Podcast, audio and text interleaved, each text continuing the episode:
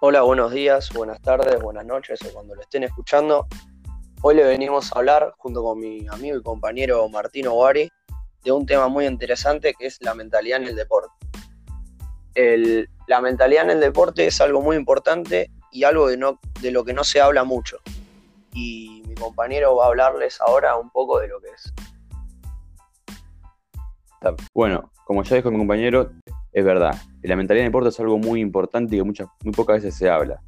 ¿Por qué es importante? Pues por cuando se lleva a un gran nivel y se está ya en un nivel deportivo, eh, empiezan a haber otros factores más allá del talento y la capacidad física que empiezan a ser importantes durante los partidos o durante las situaciones de, alto, de alta adrenalina. Algunos de estos pueden llegar a ser los nervios, el poder con la presión de estar siempre siendo visto y saber que cualquier error va a ser visto por los demás, el poder aguantar mentalmente varias jornadas prolongadas de tiempo, el poder soportar las frustraciones de la derrota y buscar siempre mejorar y no darse por vencido. Ahora, si bien esto es algo muy importante, como ya dijimos, muy pocas veces se habla, y pero hay varias formas de poder mejorar esta mentalidad y ahora mi compañero le va a empezar a detallar algunas, algunas maneras. La mentalidad en el deporte es algo tan importante como el talento y la habilidad que, que debe tener cada jugador en su respectivo deporte. Hay varios ejercicios que se pueden llevar a cabo para fortalecer la mentalidad y poder llevarla a un, siguiente nivel y mejorarla al máximo. Uno de ellos puede ser la autoconfianza, las consecuencias de asimilar los nervios y tomarlos como algo positivo para poder concentrarse más en los partidos o en, o el deporte que se esté practicando.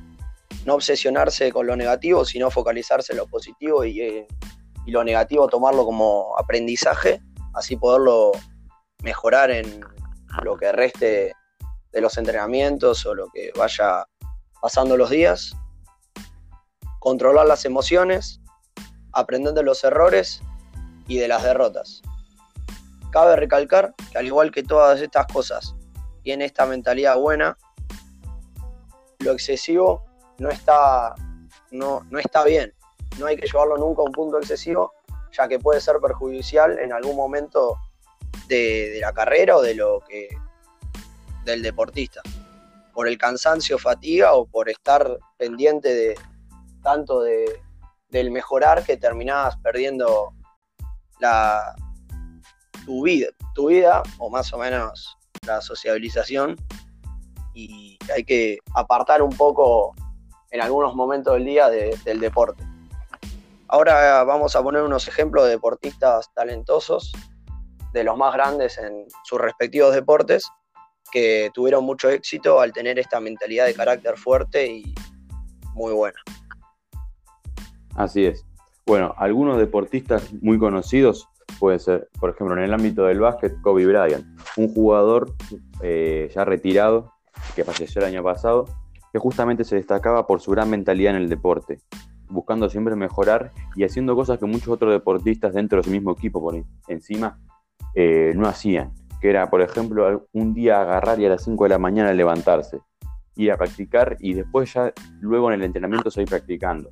También hay que recalcar que por esto justamente tuvo muchos problemas en el vestuario con sus compañeros y que hacía que, por ejemplo, un montón de partidos, justamente al tener esta, mentalidad tan competitiva y con siempre mejorar y dedicarse a todo esto y con sus compañeros no tenga la misma, provocaba muchos problemas dentro del vestuario y hacía que muchas veces el equipo no ganara. Después también está Mohamed Ali, boxeador mundialmente conocido, eh, con muchos lo catalogan como el mejor deportista. Básicamente tenía una mentalidad muy fuerte, una mentalidad que era por así decir, excepcional. Que justamente uno de los, una de las cosas que hacía era, antes de cada lucha, agarrar y motivarse a sí mismo, desprestigiando al, rival y motivándose a él, diciendo que era el mejor y que no había nadie mejor que él. Después también está el caso de Cristiano Ronaldo, futbolista mundialmente reconocido, para muchos el mejor, para, para muchos otros hay mejores, y que justamente él es una de esas personas que se podría decir que llegó más que, más que por talento, por esfuerzo y muchas veces ese esfuerzo se vino, acompañado de la mentalidad que él tenía, que era siempre querer mejorar y siempre buscar mejorar y más allá de todas las derrotas buscaba el lado bueno de todas las cosas. Después también está Serena Williams, que es tenista profesional, que justamente se destaca en un deporte como el tenis, que es tan individual, el poder tener la capacidad de aceptar las derrotas y siempre mejorar, la llevaron a un gran nivel.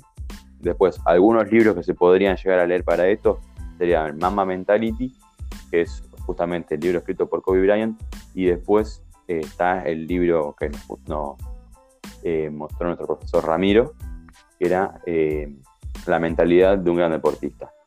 Así que nada, muchas gracias por escuchar, gracias por su tiempo y hasta la próxima. Nos vemos.